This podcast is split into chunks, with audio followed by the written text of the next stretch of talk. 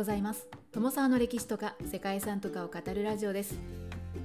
このチャンネルでは社会科の勉強が全くできなかった私が歴史や世界遺産について興味のあるとこだけゆるく自由に語っています。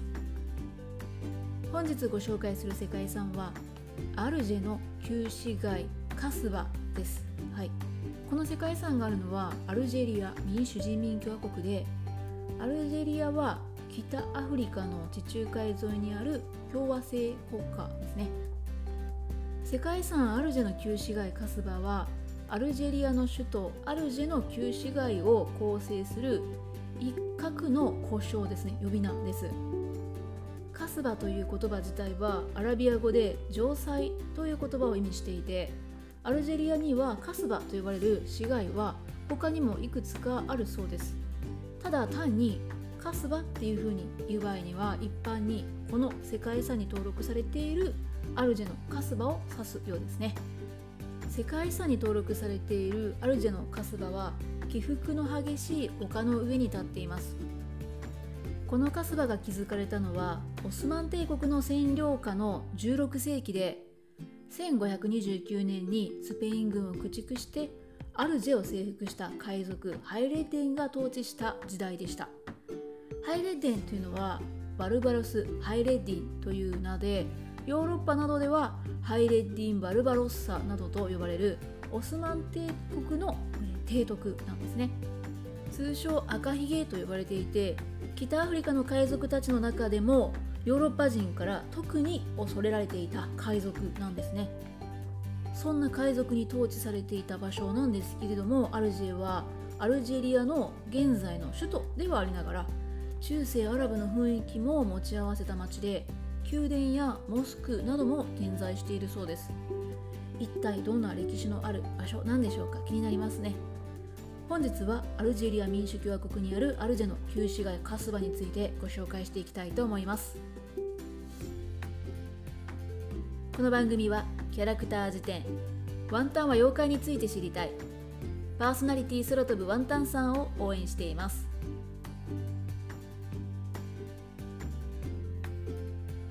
世界遺産のあるアルジェは現在のアルジェリアの首都で地中海沿岸の美しくミステリアスな魅力のあふれる都市として観光客にも人気のある場所です。カスバは町の北にある標高約120メートルの丘の傾斜に広がっています。カスバというのはもともとアラビア語で要塞を意味していて19世紀のフランス植民地の時代にこの呼び名となったそうです。アルジェの歴史というのは古くて紀元前1200年まで遡るんですけれども現在の旧市街の町が作られたのは16世紀に入ってからのことでした。アルジェはもともと天然の良好に恵まれた場所で北アフリカ地域の先住民ベルベル人が住んでいました。アルジェは古代から頻繁に異民族の支配を受けていて16世紀の初頭にはスペインによって侵略されました。イスラム勢力からイベリア半島を奪還する国土回復運動であるレコンキスタを完了して急速に国力を強めていたスペインはアルジェの港を地中海支配の拠点とすべく沖合の小島に要塞を築きました。ですがほどなくしてアルジェはこの要塞を奪還しました。その戦いを指揮したのがトルコの海賊の狩猟でアルジェ総督でもあった海賊ハイレッデンでした。ハイレッデンは燃えるような赤褐色の髪とヒゲを持つため赤ひげという異名でヨーロッパ人に恐れられていた大海賊です。大胆で勇敢な上に政治的な才能も備えていたそんなハイレッデンは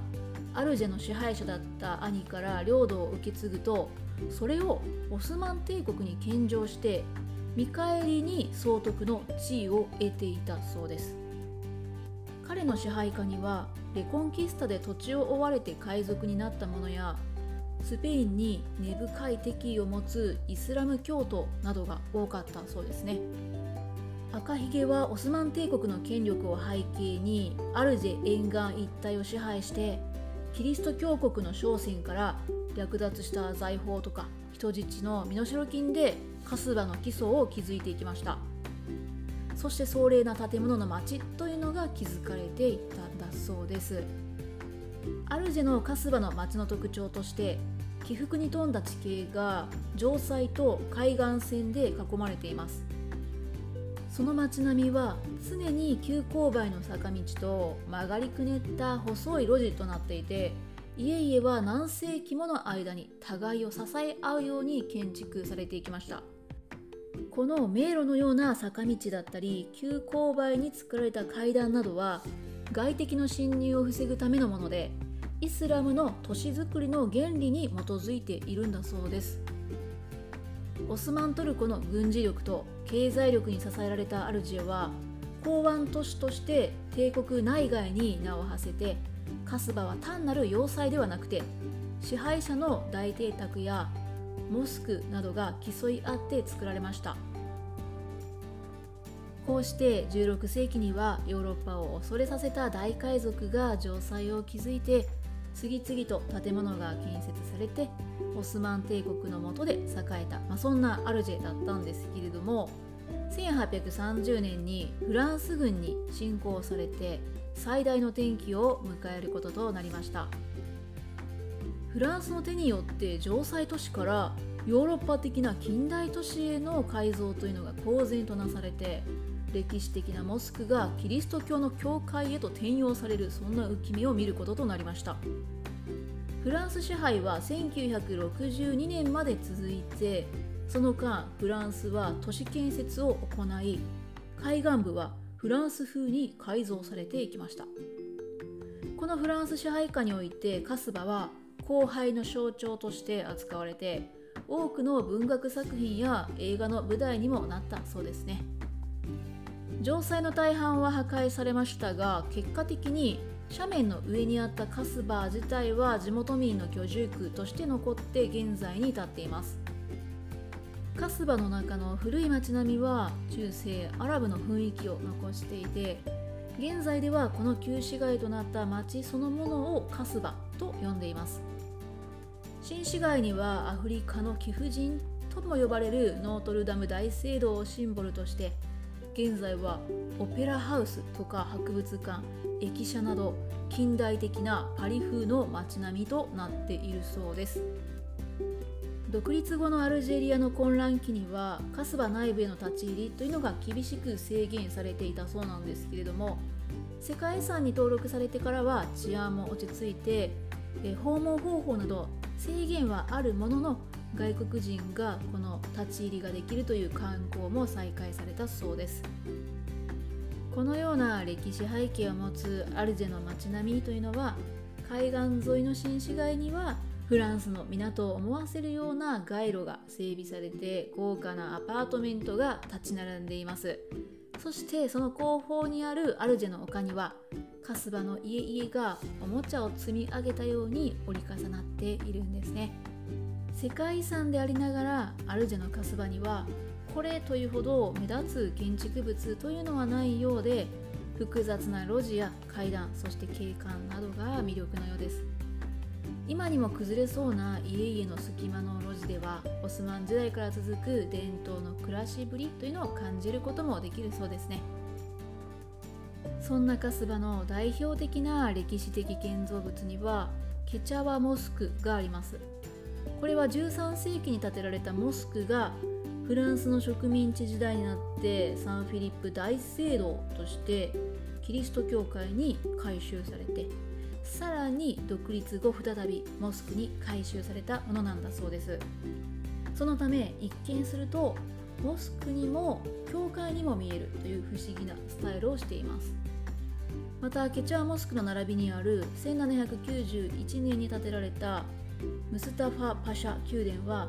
オスマン帝国時代にアルジェの提督が住んでいた建物だそうですね。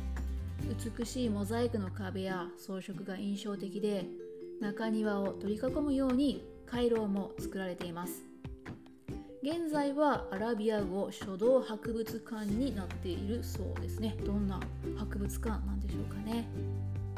世界遺産として登録されているエリアは同じ旧市街でありながら丘の上の家々と麓のモスクや宮殿がある場所とでは印象の違った街並みとなっているそうです。そんな世界遺産アルジェの旧市街カスバなんですけれども現在のカスバは老築化によって崩壊の危機に直面しているそうですね。長く放置された家屋の倒壊であったり住民の流出が進んだことで政府関係者によると約600棟が倒壊したかまた倒壊の危機にあるそうです。カスバの住宅は構造上ある家が崩れるとそれと折り重なっている家もドミノ倒しのように倒壊してしまうのだそうで実際に人が亡くなるほどの事故というのも起きているようですね。旧市街の保全に関する研究っていうのは1970年代から行われてそれに基づく都市計画というのも実施はされているそうなんですね。危険な場所なので離れればねいいじゃないかとかさっさと建て替えればいいのにななんていうふうに思ってしまうんですけれども、えー、この辺りは貧困層を中心とした約5万人という、まあ、大人数が暮らしてる上にまた、えー、また貸しなどですかねそういったこともあるので保存とか修復の交渉というのが難しいそんな家屋が約7割もあるそうなんです。ということでそう簡単に対策を取れる状況にはないということのようですね。歴史の保全と、ま、継承という大きな課題を抱えるそんな世界遺産とも言えるようです。ということで本日はアルジェリア民主共和国にあるアルジェの旧市街カスバについてご紹介してきました。ここまでご清聴いただきましてありがとうございます。では皆様、本日も素敵な一日をお過ごしくださいね。友沢でした。